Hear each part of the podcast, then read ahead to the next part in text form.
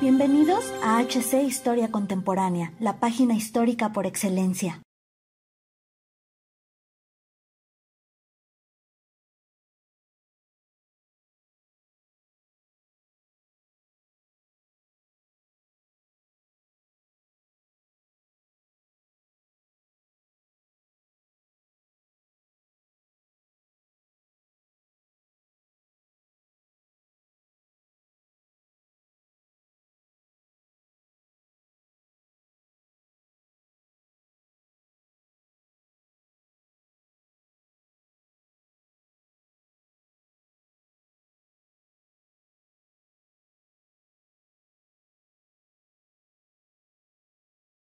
Marzo de 1921. Han pasado cuatro meses desde la derrota de los últimos bastiones del ejército blanco en territorio ruso, pero a pesar de la llegada de la victoria bolchevique, esto no ha traído la paz.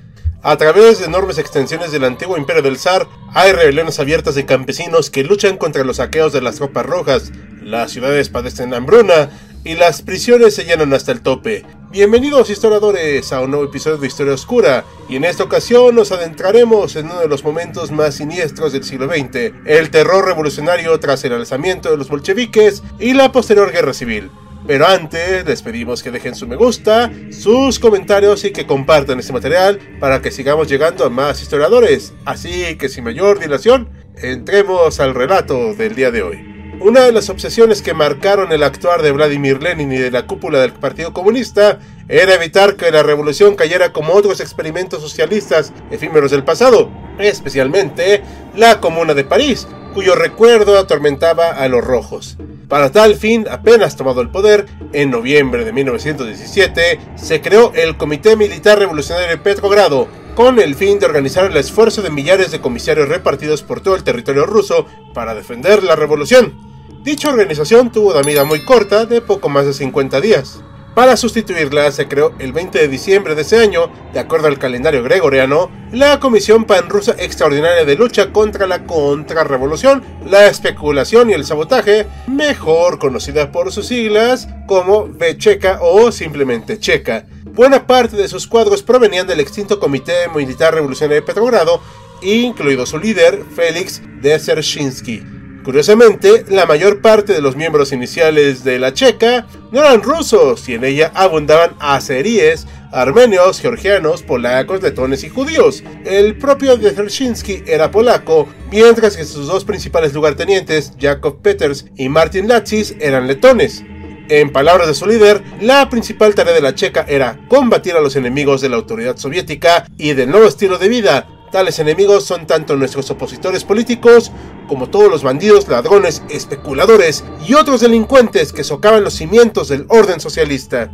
La checa actuaba con plena impunidad. En los primeros días de la operación, el comisariado de justicia intentó hacer que la checa le entregara a todos los prisioneros que capturara, pero Dzerzhinsky se salió con la suya y con la aprobación de Lenin y su gabinete, el Sovnarkom pasó a procesar todos los sujetos que capturaba, lo cual incluyó la ejecución sin mayor proceso legal. Para febrero del siguiente año, la checa había adquirido, en sus propias palabras, todas las facultades para destruir en el acto a todos los contrarrevolucionarios. Y sí, dijimos destruir. Aunque fue el principal instrumento del terror revolucionario, no fue el único. Para empezar, en sus primeros días apenas contaba con un centenar de hombres, aunque meses más tarde ya tenía a 2.000 agentes, los cuales fueron incrementándose con el paso del tiempo. Debido a su escaso número y a su falta de organización inicial, los primeros actos contra los enemigos del Estado corrieron a cargo de tropas bolcheviques. Más que hablar de una checa, es mejor hablar de una red de checas locales coordinadas desde Moscú, pues cada una tenía un amplio margen de acción. A esto, agreguemos que a partir de 1918 se constituyeron los destacamentos de combate de la Checa separados del Ejército Rojo. Para 1920, estas fuerzas contaban con 250.000 hombres encargados de resguardar las instalaciones industriales, los medios de transporte, la vigilancia de los lugares de prisioneros y el abastecimiento de alimentos. También se creó el Osobi Oddel o Departamento Especial encargado de la contrainteligencia para las Fuerzas Armadas. Ante el acercamiento de las tropas teutonas, la administración bolchevique tuvo que trasladarse a Moscú. Fue en ese momento cuando la Checa estableció su cuartel general en el edificio de la compañía aseguradora Yakor, en el número 11 de la calle Bolshaya Lubyanka. El edificio adquirió muy pronto el siniestro sobrenombre de El Barco de la Muerte. Especialmente famoso era su sótano, eufemísticamente llamado la Sala de Máquinas, lugar donde se realizaban actos atroces contra los prisioneros. La primera prueba de fuego para la Checa y su implacable líder llegó a mediados de 1918. La paz de Brest-Litovsk y las condiciones desfavorables acordadas con Alemania causaron un gran malestar entre el Partido Social Revolucionario o PSR, también conocidos como eseristas, especialmente la facción de izquierda que se había integrado al gobierno bolchevique. Hicieron lo imposible por boicotear la paz con Alemania e incluso eliminando al embajador alemán, el conde von Mirbach. A esto siguió un conato de rebelión en julio de ese año que, en buena medida, gracias a su desorganización, pudo ser aplastado con relativa facilidad. El problema para el gobierno bolchevique es que había un número importante de seristas integrados en la administración, la checa incluida, pero a Desershinsky no le tembló la mano. Quien fuera su fiel y eficaz mano derecha, el serista Piotr Alexandrovich, fue eliminado por él mismo. El 30 de agosto, un cadete de artillería liquidó a Moisei Uritsky, jefe de la Checa en Petrogrado. Al día siguiente, una mujer llamada Fania Kaplan intentó asesinar a Lenin. Aunque ambos eventos no estaban relacionados, sirvieron de motivo para iniciar una política sistémica de terror revolucionario, sancionada mediante la firma el 5 de septiembre del decreto del Consejo de Comisarios del Pueblo, desde tiempo atrás, Lenin había teorizado sobre la importancia de ejercer auténtico terror contra la burguesía. La retórica incendiaria continuó una vez alcanzado el poder. El ejemplo más elocuente de esto lo tenemos en palabra de Sinoviev, uno de los más altos funcionarios soviéticos, quien exclamó en un mitin comunista a mediados de ese año.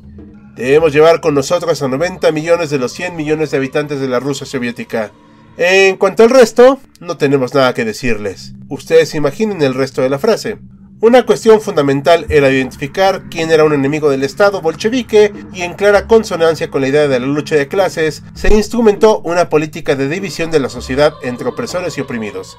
El problema, más allá de lo arbitrario de colocar a una persona en categoría de oprimido u opresor, era la instrumentación de una política de terror contra cualquier enemigo del pueblo, que iban desde la familia imperial rusa hasta obreros en huelga. Los bolcheviques no tenían el monopolio de la violencia implacable, pues la contrarrevolución blanca, especialmente los regimientos cosacos, también habían dado muestra de ser iguales que ellos. Pero los rojos habían logrado crear una red sistemática que incitaba a crear y extender el miedo en todos los enemigos de la revolución.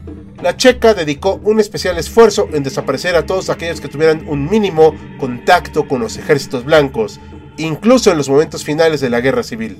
Los castigos eran muy duros, siendo especialmente terroríficos los actos cometidos contra presos que cavaban sus propias tumbas. Posiblemente las acciones más desastrosas de la Checa para Rusia fueron relacionadas con la economía. Durante los primeros años de la revolución bolchevique se implementó una política comunista muy dura, lo cual llevó a prohibir la práctica totalidad del comercio, considerado a partir de ese momento como especulación lo cual llevó a los chequistas a inspección de equipajes y las redadas en contra del mercado negro. Pero quien vivió las peores consecuencias fue el campo ruso. Los bolcheviques pretendieron iniciar una guerra de clase rural contra los kulaks, los campesinos más prósperos. Pero en la práctica, los ataques se llevaron a cabo contra todos, sin importar riqueza o estatus. Ignorantes del proceso agrícola, los chequistas requisaron todo el excedente de grano, a menudo dejando al borde de la subsistencia a los granjeros. La consecuencia fue una guerra sin cuartel entre campesinos y bolcheviques.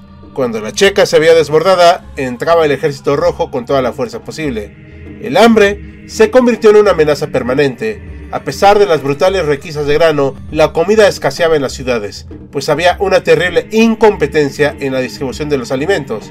En un punto de tétrica ironía, mientras toneladas de grano se pudrían en los almacenes, los caballos eran alimentados con espaguetis. En el campo, la situación era peor, y en no pocas ocasiones hubo casos documentados de antropofagia. La situación llegó a un clímax en marzo de 1921, cuando los marineros de Kronstadt, el orgullo de la revolución socialista, se amotinaron ante la incompetencia y brutalidad del gobierno. La rebelión fue aplastada contundentemente, pero Lenin entendió que la situación no podía continuar. Al poco tiempo, se instrumentó la nueva política económica que, poco a poco, suavizó el dogmatismo comunista. Meses después fue el turno de la Checa, que fue reestructurada y pasó a nombrarse Directorio Político Unificado del Estado, conocido por sus siglas como OGPU. Las cifras sobre las muertes que provocó el terror rojo son objeto de debate, en parte por el propio esfuerzo bolchevique de destruir toda evidencia incriminatoria y la manga ancha que tenía la checa para actuar de manera autónoma. Los cálculos hablan entre 50.000 y 140.000 ejecutados, pero a esto hay que agregar a las personas que murieron de hambre a causa de los saqueos en el campo ruso y la pésima distribución de alimentos, cuya cifra ascendió a 5 millones de personas. En los años siguientes, el clima de terror y hambre se fue aquietando. Fueron también los años en los cuales la salud de Lenin se quebró hasta fallecer a principios de 1924. Con su muerte inició el lento pero inexorable ascenso de Stalin al poder, quien se revelaría como un fiel e implacable aprendiz de su antecesor. ¿Y ustedes qué opinan, historiadores? ¿Fue adecuado el actuar de la checa?